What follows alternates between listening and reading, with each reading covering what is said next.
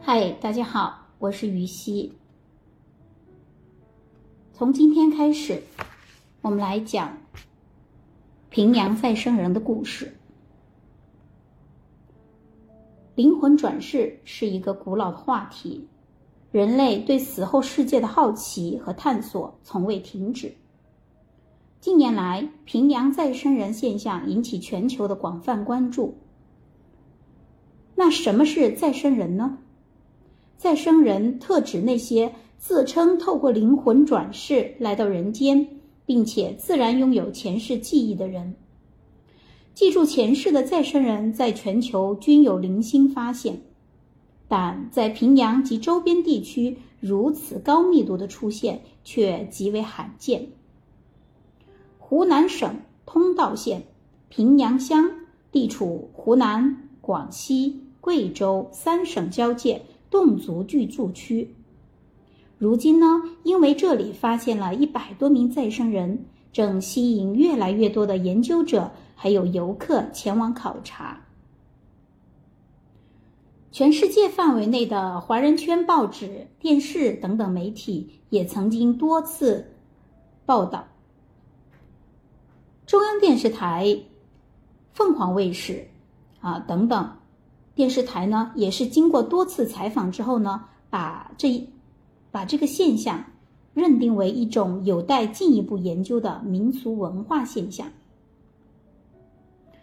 那《平阳再生人》这本书对再生人的前世今生，尤其死后世界进行了详实描述，颠覆了主流生死观。主流生死观认为人生只有一次。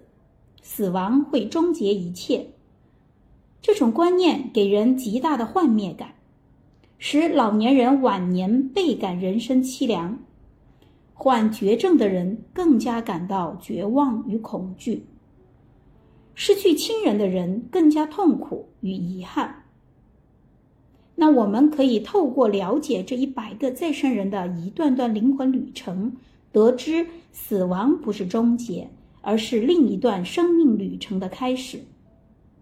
那灵魂不减这个事实，或许可以降低人们对死亡的恐惧，并缓解人们失去亲人的伤痛。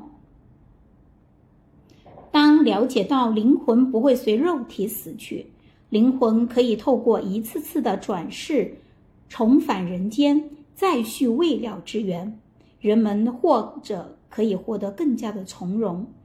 以全新的态度看待和体验人生。下面呢，我们就来讲以带有胎记或出生缺陷的再生人的案例，来作为我们这一篇的故事的开始吧。有胎记或出生缺陷的再生人，它是指有一些再生人，他出生时。带有明显的胎记或出生的缺陷，在确定他们的前世身份以后，发现这些胎记或者出生缺陷与其前世身体或前世灵魂所受伤害，或者所做记号啊是表现为一致的。那么这些案例呢？因此，便有了物理证据。除了用前世因素来解释，那么用现代的科学或者偶然性，它都无法解释。第一个故事啊，杨玉纯，前世呢吴嫣兰，他是爬乌梅树摔下，被树杈刺死，然后有入口。出口的胎记。杨玉纯，一九六三年十月十五日生于广西三江县灵溪乡灌洞村，父亲呢杨金介，母亲呢吴永均已过世。杨玉纯成年后嫁给灵溪乡靓在吴银书，有两个儿子。杨一纯的前世吴嫣兰，姑约是一九五一年生于五十里五十公里外的同乐乡孟寨，因为他们是侗族，所以叫孟寨。那么其前世的父母呢？呃，一直都健在，已经有八九十岁了。那么前世的四个姐妹呢，和三个兄弟也是住在孟寨。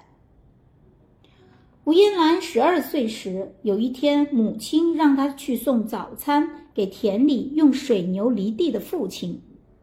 那吴嫣兰提着早餐桶在村外喊到父亲，呼招呼父亲趁热吃，而父亲呢却坚持要犁一会儿地再吃。于是他把早餐桶放在田边，转头一望，哎，发现不远处有一棵巨大的老乌梅树。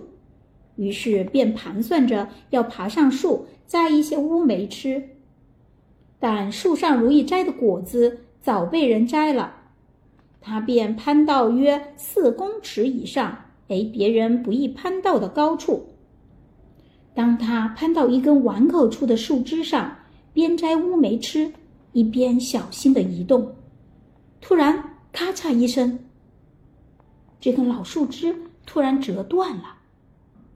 吴嫣兰应声坠落，重重地摔在下方的泥巴地上。她落地后还没有回过神来，那根碗口处的树枝立刻朝她迎面扑来。虽然坠落的大树枝主干没有击中他，但他的一根拇指处的分叉却从他的右鼻孔刺入，穿透了脖子，他的颈椎被贯穿。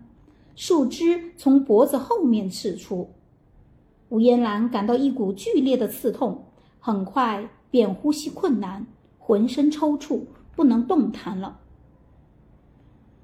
此时正在近处离地的父亲冲了过来，吴嫣兰的灵魂离开了身体，站在一边，看着父亲把他刺入脖子的树枝拔出来。然后用清澈的溪水给他洗净淤血淤和泥巴，但右肩后面沾的泥巴没有洗干净，留有拇指大小的一块泥巴污渍。孟在呢是侗在，与湖南平阳乡相隔不远，风土人情类似。当地啊对于这种意外死亡十分忌讳。所以埋葬时不用棺材，仅用杉树皮包裹遗体，也不立碑。吴嫣兰的亡魂看见母亲十分悲伤，母亲给她煮了红糯米，用竹叶包好，装进她的口袋，让她在阴间的路上吃。家人抬着吴嫣兰的遗体上山掩埋，她的灵魂跟在后面。注视着他们在山上埋葬自己的遗体。埋完以后呢，他跟着家人回到了村里，但他不好意思回家，觉得呀自己是从树上摔下死的，怕丢人。吴嫣兰的亡魂在村子里徘徊了几天，他觉得白天的日光很像月光。有时碰见认识的村民，他自己也会感到非常的羞愧。于是他想找个远离本村的地方投胎，但他一个十二岁的小女鬼，觉得孤身一人长途跋涉去投胎，既害怕又孤单，便想找个伴一起上路。他突然想起前几天他看见有个堂叔在村里砍树。把脚砍伤了，正在家里养伤。他想，为何不叫上他一起呢？其实呀，他的这个堂叔伤口原本没有大碍，涂些刀口药，休息几天就会康复。这个堂叔呢，二十四岁，在家中是个独子，已经定了亲，不久就要结婚了。当晚半夜，吴嫣兰的亡魂来到这位堂叔的二楼房间下面。他清清嗓子喊道：“某叔，你在家里养伤也做不了事，不如我们一起走吧。没想到呀，熟睡中的堂叔竟然应了一声：“哎，好的，你叫我我就走。”这个唐叔的灵魂便从屋里走出来，果真和他的亡魂一起上路了。依照侗族的风俗，凡是晚上听见有人喊喊叫自己的名字，除非看见对方的脸，否则不要答应，免得呀被鬼叫走。他的这个堂叔就属于这种情况。叔侄两个魂魄呢，行至同乡。叔侄。两个魂魄行至同乐乡与灵溪乡的边界，碰见吴嫣兰来生的母亲吴永鸾。他和姑妈来到同乐乡卖完米，正各挑着两个箩筐往家赶路。吴嫣兰的亡魂觉得吴永鸾这个年轻妇女不错，便有了做她女儿的心愿，于是便尾随其后。两魂走累了，便一前一后跳进吴永鸾的箩筐中。他们不进，不跳进那个稍微年长的姑妈的箩筐，担心呀，她挑不动。两个魂呢，进入箩筐以后，吴永鸾便感到担子有些重了，于是他招呼自己的大姑子，说到前面风雨桥休息一下再走。叔侄两魂听见以后呢，觉得不好意思，太重了啊，不好意思，然后呢，赶紧跳出来。剩下的路呀，两魂呢就走累的时候才跳进吴永鸾的两个筐里，稍作休息，便又很快再跳出来自己行走。快到风雨桥的凉亭了，叔侄两魂呢本想入亭休息的。但猛然看见有土地公立在亭中，两魂大惊，赶紧绕到桥下涉水过河，趟过水过去。远远的呢，在下一个路口等候吴永鸾。他们两魂呢，在一个下坡途中看见一个小水塘，吴嫣兰的亡魂呢，用手拨开红色的浮萍，发现呀，水很脏。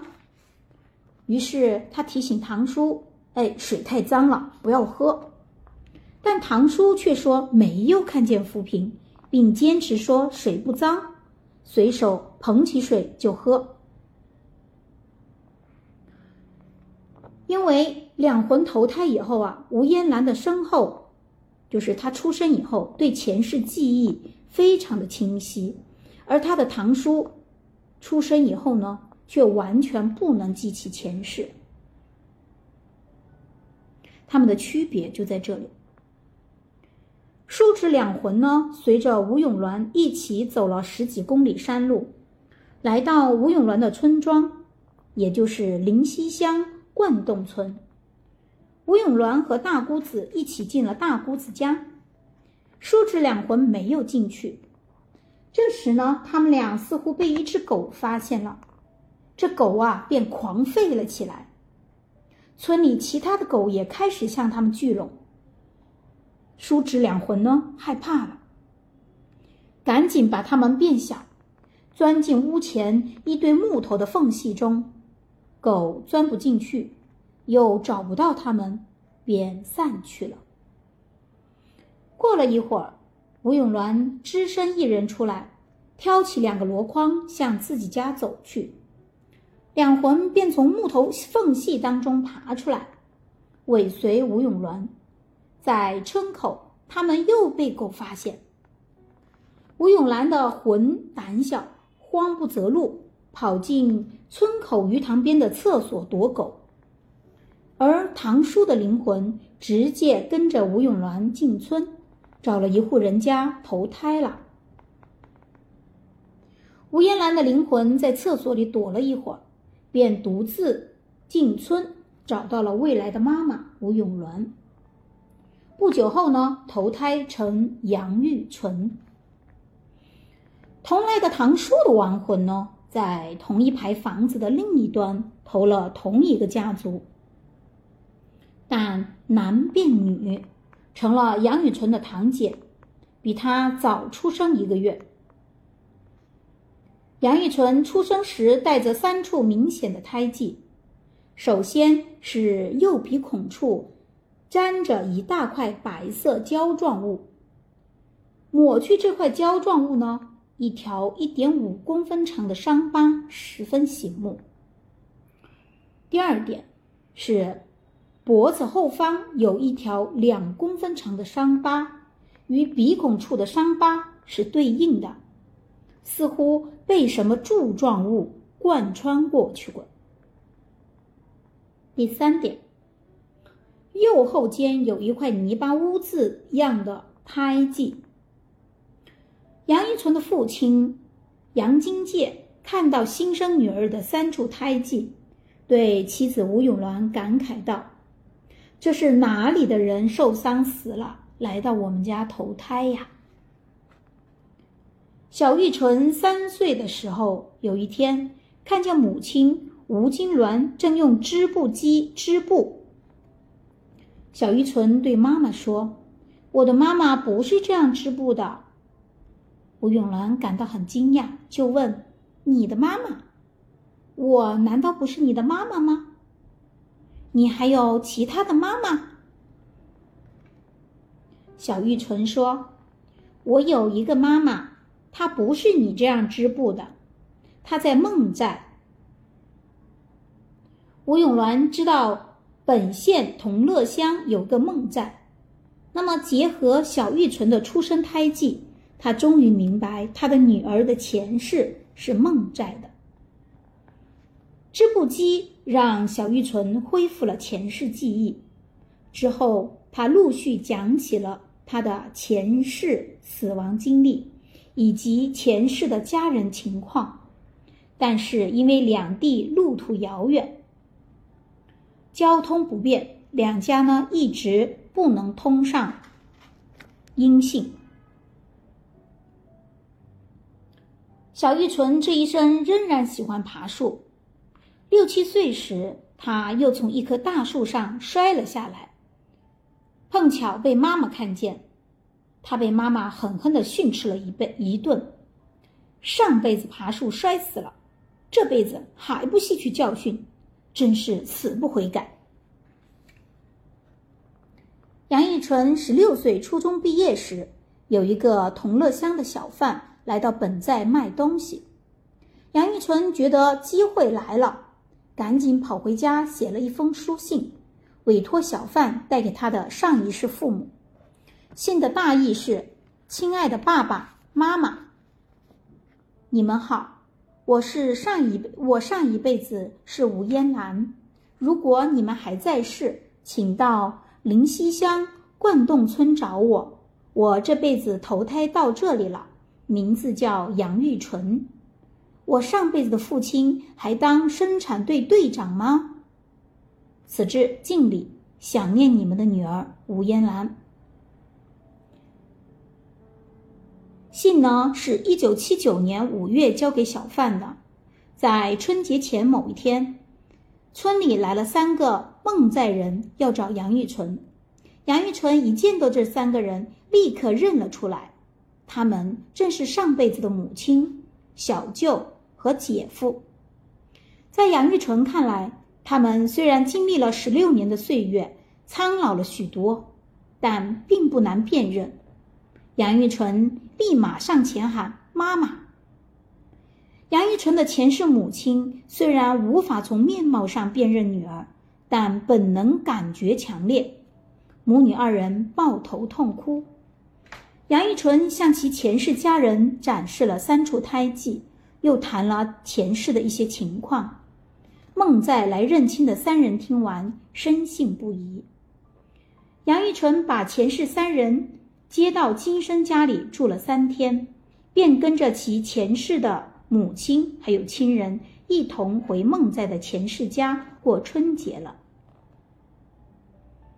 杨玉纯回到前世的故乡孟在，立即引起巨大轰动，村民奔走相告，蜂拥而来。当年的小学同学也来了一大群。杨玉纯今生虽然是第一次来到群山层层相隔五十公里之外的孟寨，但他的前世记忆清晰准确，现场叫出了几十个人的名字。但他因为重新投胎而外貌大变，已无法被前世的同学亲友辨认。他上了木楼，指着围廊说：“咦？”以前围廊有窗户的，怎么现在没有了？一旁的前世奶奶听了，老泪纵横，拉住他的手，对大家说：“这真是我的孙女嫣兰呐。”杨玉纯把死后的投胎经历对团团围住自己的人细细的讲述了一遍，听众一个个都伸长了脖子。听完之后，有人嘻嘻哈哈。有人唏嘘不已，但听众中有一对老人却越听越出奇的愤怒。原来这对老人就是被杨玉纯的上一世叫走灵魂的那个堂叔的父母。老人家一直不明白儿子当年年纪轻轻为何一处脚伤一睡不起，如今终于真相大白。老人家听完杨玉纯的讲述，当面责责备他上一世不该拉堂叔上路。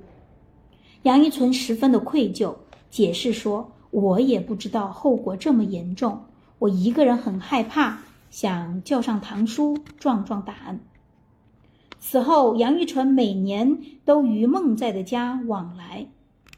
杨玉纯今生的父母过世后。他便年年春节都去孟在看望年迈的前世父母，其前世母亲前年曾拉着他的手说：“想当年八个孩子当中最疼的就是你了。”前世父母还悄悄拿出五百元钱给他，但他没要。杨玉纯对前世的堂叔因为陪自己上路。而年轻枉死，十分抱歉。有一次，他拉上今生的堂姐一起去梦寨，其堂姐面对前世父母茫然一无所忆，但其前世父母认为他的长相和他们死去的儿子有相似之处。好，那这个故事呢，就到这结束了。我们下一个故事继续。